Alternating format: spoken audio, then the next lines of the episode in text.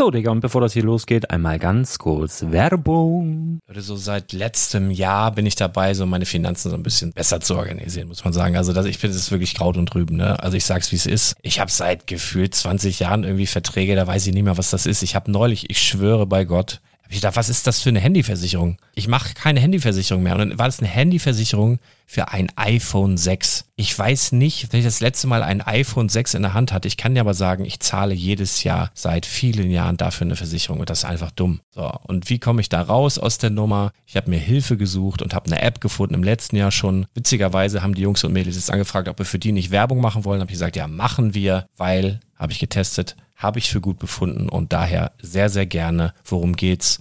Finanzguru. Finanzguru ist erstmal eine kostenlose App. Die ist auch dauerhaft kostenlos. Es gibt dort so Plusfunktionen. Da kannst du dann für 2,99 Euro pro Monat das Ganze testen. Plusfunktionen sind zum Beispiel, also du hast so Features, kriegst so detaillierte Budgetanalysen, personalisierte Finanztipps, du behältst die Kontrolle über dein verfügbares Einkommen bis zum nächsten Gehaltseingang. Also das sieht in der Praxis so aus, du kannst deine ganzen Konten dort hinterlegen, es muss einmal so verknüpft werden, keine Ahnung, Sparkasse, Volksbank, du kannst aber sogar Kryptokonten hinterlegen, du kannst irgendwelche Aktien, falls du Aktiendepots hast, du kannst alles hinterlegen dort. Und diese App, gerade wenn es um so Sachen geht wie Gehalt oder so, macht auch so Forecasts so ein bisschen. Also die erinnert dich zum Beispiel auch dran, wenn jetzt eine neue Versicherung abbucht oder wenn die App denkt, dass da wieder was kommt, dann kannst du das überprüfen. Und wenn da irgendwas irgendwas aufploppt, also bevor es abbucht und da irgendwas aufploppt und du sagst, ah, das wollte ich aber nicht oder das wollte ich schon lange kündigen, dann kannst du in der App per Fingertipp sozusagen rechtssicher sogar dort Verträge kündigen.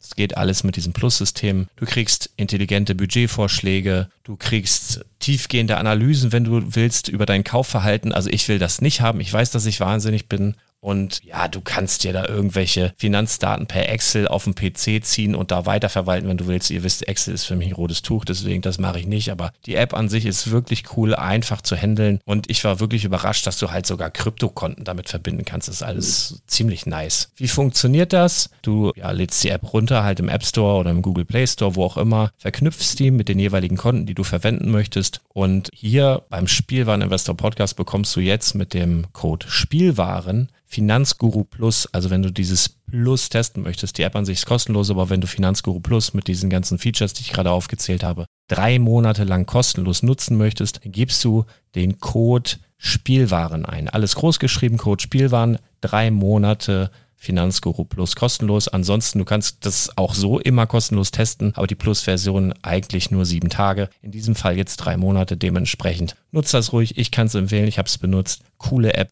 Und ja, mir bleibt nur zu sagen, räum deine Finanzen auf, da hast du mehr Spaß, kannst du mehr Lego kaufen. Hau rein.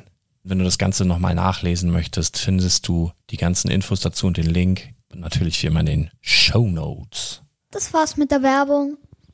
Ja, ihr Lieben, die erste Woche im neuen Jahr ist um. Für viele geht heute am 9. Januar, heute am Montag, die ganz normale Arbeitswoche nach einer Woche extra Urlaub los. Das heißt, ihr seid spätestens jetzt wieder im Alltag und deswegen müssen wir spätestens jetzt mal ein paar ernste Dinge ansprechen. Heute geht es um das Plattformensteuertransparenzgesetz PSTTG. Let's go. Herzlich willkommen zum Spielwareninvestor Podcast. Deutschlands Nummer eins zum Thema Toy Invest. Spielen reale Rendite mit Lego und Co. Ja, hallo und schön, dass du wieder dabei bist. Mein Name ist Lars Konrad und ich bin der Spielwareninvestor. Und Leute, ganz ehrlich, das ist so ein Montag und dann noch so ein, so ein Steuerthema hier. Echt, so richtig Bock habe ich da selber nicht drauf. Ey. Ihr könnt es, glaube ich, nachempfinden, aber nichtsdestotrotz müssen wir darüber reden. Ich habe ein paar Anfragen bekommen tatsächlich und ich habe es mir tatsächlich für diese Woche vorgenommen. Ich wollte euch noch so ein bisschen Schonfrist geben ins neue Jahr. Erstmal reinkommen mit guten Gefühlen, mit neuen Vorsätzen und so weiter. Aber jetzt müssen wir uns ums Tagesgeschäft kümmern. Es geht heute ums Plattformensteuertransparenzgesetz. Und ähm, da gibt es ein paar Neuerungen, beziehungsweise dieses Gesetz ist komplett neu und wir sprechen heute darüber, was es damit auf sich hat, wen es betrifft worauf ihr achten müsst und so weiter und so fort. Mal so ein ganz erwachsenes Thema hier, ganz seriös. Ja, nützt ja nichts. Bevor wir hier ans Eingemachte gehen, natürlich ein kleiner Disclaimer vorweg. Ich bin weder Steuerberater noch Anwalt. Das Ganze stellte ja also weder eine Steuerberatung dar noch eine anwaltliche Beratung. Das ist einfach ein Laber-Podcast, der will dich hier informieren, damit du weißt, was da draußen abgeht. Let's go. Was ist das Plattformensteuertransparenzgesetz? Bei dem Plattformsteuertransparenzgesetz handelt es sich um die deutsche Umsetzung einer EU-Richtlinie von 2021. Und zwar besagt dieses neue Gesetz, dass die Betreiber einer digitalen Plattform ab sofort, ab dem 01.01.2023 unter bestimmten Voraussetzungen die Umsätze der jeweiligen Anbieter auf dieser Plattform ans Finanzamt melden müssen, beziehungsweise an das Bundeszentralamt für Steuern. Was ist mit digitaler Plattform gemeint?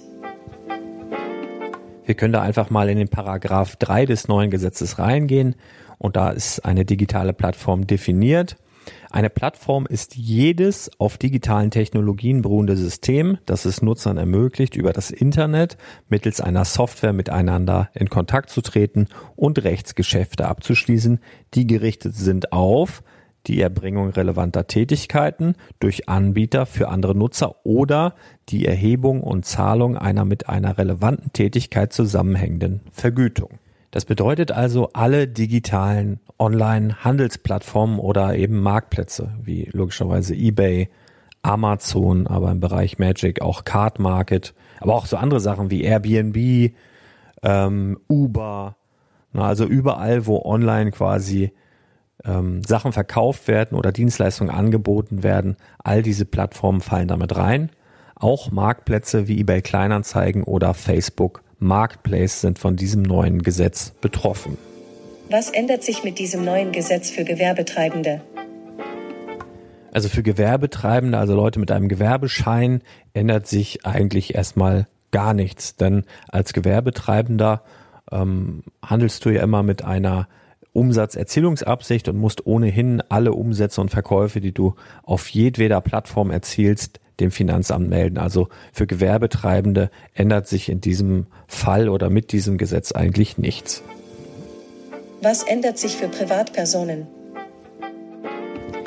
Also alle Reseller dort draußen, die bisher vielleicht als Private getarnt unterwegs waren, also sprich, ähm, ich löse meine Sammlung auf auf eBay, ich habe hier ein Disney-Schloss, verfügbar drei und so. Also alles so Sachen, worüber wir uns als Leute, die ein Gewerbe angemeldet haben, immer aufgeregt haben, die werden es in Zukunft definitiv schwerer haben. Für die Leute, die bisher vielleicht Sammler sind und ihre Sammlungen verkauft haben oder größere Sammlungen eingekauft haben, um sie dann vielleicht zu teilen, sich die Sachen rauszunehmen, die sie selber benötigen, um dann weiter zu verkaufen. Auch für die wird es relevant, denn es gelten ein paar spezielle Grenzwerte, auf die ich im Nachfolgenden ein bisschen eingehe. Welche Grenzwerte gelten für mich als Privatperson? Hier gelten mindestens 30 Verkäufe innerhalb eines Kalenderjahres beziehungsweise mindestens 2000 Euro Umsatz. Das soll in der Praxis so aussehen. Ich mache jetzt mal ein konkretes Beispiel. Also ein privater Verkäufer verkauft Gebrauchtwaren über eBay. Dann findet die erste Prüfung statt. Hat er innerhalb dieses Zeitraums, also innerhalb dieses Kalenderjahres, mindestens 30 Verkäufe getätigt? Wenn nein, dann wird geprüft, sind aber zum Beispiel mit zehn Verkäufen ein Umsatz von 2000 Euro Umsatz erreicht worden oder kann ja auch mit einem Verkauf schon erreicht worden sein mit einem teuren Artikel. Wenn auch nein, dann erfolgt keine Meldung ans Bundeszentralamt für Steuern. Wenn allerdings mehr als 30 Verkäufe innerhalb eines Kalenderjahres äh, stattgefunden haben auf einer Plattform, dann wird es ans Bundeszentralamt für Steuern gemeldet. Dann ist der Betreiber zwingend verpflichtet, das zu tun. Oder auch, wenn es unter 30 Verkäufen sind, dann, wenn es dann den Betrag von 2000 Euro überschreitet, auch dann ist der Betreiber einer Plattform verpflichtet, das ans Bundeszentralamt für Steuern zu melden. Allerdings muss man dazu sagen, es gilt pro Plattform. Das heißt, konkretes Beispiel, du hast jetzt für 1000 Euro auf eBay verkauft, für 1800 auf Amazon, für 1500 auf eBay Kleinanzeigen. Dann ist der jeweilige Betreiber, also in den Beispielen jetzt eBay, Amazon oder eBay Kleinanzeigen, sind die jeweils nicht verpflichtet, eure Daten ans Bundeszentralamt für Steuern auszuhändigen. Also es ist immer nur ab diesen Schwellenwerten ab 30 Verkäufen oder ab einem Mindestumsatz von 2000 Euro und das gilt je Plattform. Ich denke, das Ganze wird auch noch so den einen oder anderen Prozess nach sich ziehen, denn ich bin kein Fachmann, ich möchte es nochmal wiederholen und kein Steuerberater und schon gar kein Rechtsexperte so. Aber wenn man sich so einige Dinge durchliest, dann äh, liest man beispielsweise, dass das nur für Gegenstände äh, zutrifft, die keine Gegenstände des täglichen Bedarfs sind. Also nur Gegenstände, die keine Gegenstände des täglichen Bedarfs sind, werden als steuerpflichtiger Verkauf gewertet.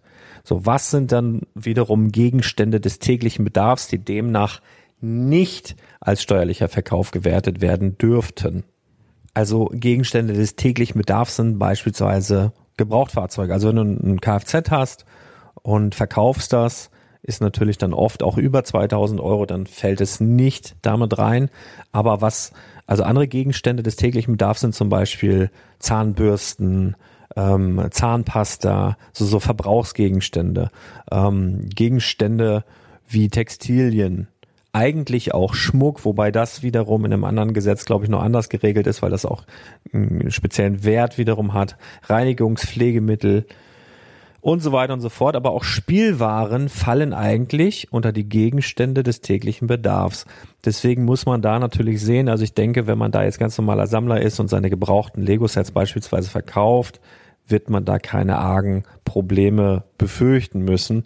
Denn Spielwaren zählen per gesetzlicher Definition eigentlich zu ähm, Gegenständen, des täglichen Bedarfs beziehungsweise auch sonstigen Bedarfsgegenständen, was in dem Fall das gleiche ist.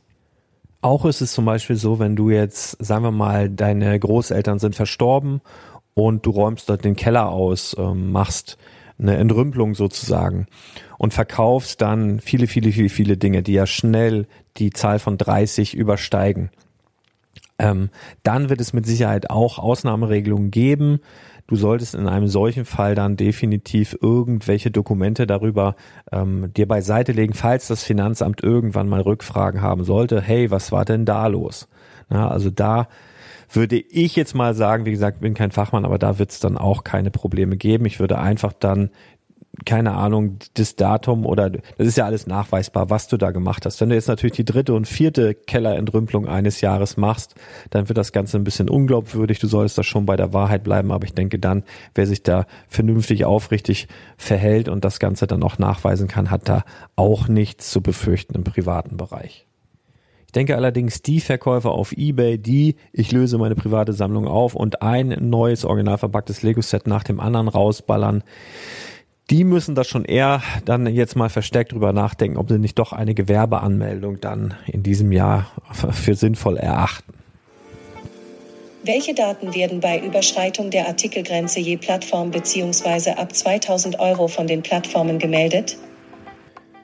Die Plattformen sind, wie gesagt, ab Überschreiten der 30 verkauften Artikel oder eben ab 2000 Euro Umsatz auf der jeweiligen Plattform dazu verpflichtet, eure Daten zu melden. Dazu gehören beispielsweise Name, Anschrift, Bankverbindung, Steuernummer, solche Sachen.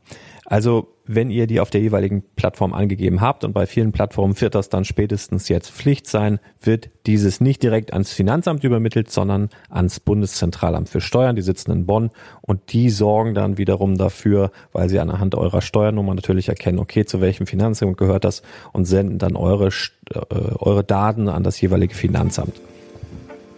Nochmal zusammengefasst. Seit dem 01.01.2023 gilt in Deutschland das Plattformensteuertransparenzgesetz, womit die Bundesregierung die EU-Richtlinie 2021-514 umsetzt. So sind ab sofort alle Online-Marktplätze, Amazon, eBay, eBay Kleinanzeigen und so weiter verpflichtet, den Finanzbehörden Informationen über Einkünfte zu melden, die auf ihren jeweiligen Plattformen stattfinden und dabei bestimmte Grenzwerte überschreiten. Als Grenzwert wurde Folgendes festgelegt. Nutzer, die pro Kalenderjahr mehr als 30 Verkäufe auf einem Online-Marktplatz tätigen oder mit diesen Verkäufen im Jahr mehr als 2000 Euro einnehmen. die jeweilige Beschränkung gilt pro Plattform. Da muss man natürlich sehen, wie die einzelnen Plattformen damit umgehen, ob sie direkt alles melden oder ob sie wirklich diese Freigrenzen einhalten und erst ab dann melden. Da muss man dann vielleicht in den AGBs der jeweiligen Plattform einmal nachlesen. Das Ganze gilt nur für Gegenstände, die keine Gegenstände des täglichen Bedarfs sind. Also rein theoretisch Spielwaren sind Gegenstände des täglichen Bedarfs, muss man natürlich im Einzelfall neu bewerten und ich denke, hier wird dann auch noch eine äh, Rechtsprechung oder irgendwelche Präzedenzfälle folgen, weil das ist so ein bisschen, naja. Der Verkauf eines Gebrauchtwagens beispielsweise dürfte nicht darunter fallen, weil das eben auch ein Gebrauchsgegenstand des täglichen Bedarfs ist, aber wir werden sehen. Ja, was hat das Ganze zur Folge? Also ich könnte mir im ersten Schritt äh, vorstellen, dass Flohmärkte jetzt noch äh, härter frequentiert werden. Also ich könnte mir vorstellen, dass der ein oder andere sich jetzt dort doch überlegt, vielleicht mal auf den Flohmarkt zu gehen. Und ich könnte mir sehr gut vorstellen, dass die ersten Flohmärkte in 2023, die so stattfinden, vielleicht mehr Schätze, äh, ja, verbergen oder, oder preisgeben, als sie das tun würden, wenn dieses Gesetz nicht in Kraft getreten wäre. Ich kann mir aber auch vorstellen, dass viele noch gar nicht mitbekommen haben. Aber ja, so ist es. Ich denke, dass der eine oder andere sich jetzt näher mit dem Thema Gewerbeanmeldung auseinandersetzen wird, auch wenn das vielleicht bisher vorher noch nicht getan hat. Ähm, ist auch kein Hexenwerk, Leute. Aber ja, das sind so die Sachen, die jetzt so anstehen. Ich sag mal, für den normalen Gewerbetreibenden, der eh schon eine Gewerbeanmeldung hat, ähm, ich sag mal, den tangiert das Ganze jetzt ehrlich gesagt peripher. Da äh, ändert sich nichts, denn der war bisher auch verpflichtet, alle seine Umsätze dem Finanzamt zu melden. Also von daher ähm, ändert sich da erstmal gar nichts. Das betrifft jetzt eigentlich nur Privatleute und Sammler und ähm, Lego-Freunde, die jetzt vielleicht äh, bisher so ihre gebrauchten Sachen verkauft haben, brauchen sich meiner Meinung nach in dem Sinne auch keine Gedanken machen. Und wie gesagt, bin weder Anwalt noch Steuerberater noch sonst was. Es ist einfach ein kleiner Informationspodcast. Ähm, ich habe ein paar hilfreiche Links, unter anderem das neue Gesetz in die Shownotes gepackt. Könnt ihr euch gerne nochmal durchlesen bei Tasse Kaffee. Richtig Spaß macht das nicht, aber wir müssen auch hin und wieder eben solche Themen hier beackern. Ich bedanke mich für deine Aufmerksamkeit. Ich freue mich, wenn es dir gefallen hat, wenn du den Daumen hoch lässt, abonnierst. Mach mal ruhig, das äh, ist kostenlos, heißt nur so teuer. Und dann würde ich sagen, wir hören und vielleicht mal YouTube mal wieder, dann sehen wir uns auch ganz bald wieder. Haut rein, bis dann. Ciao, ciao.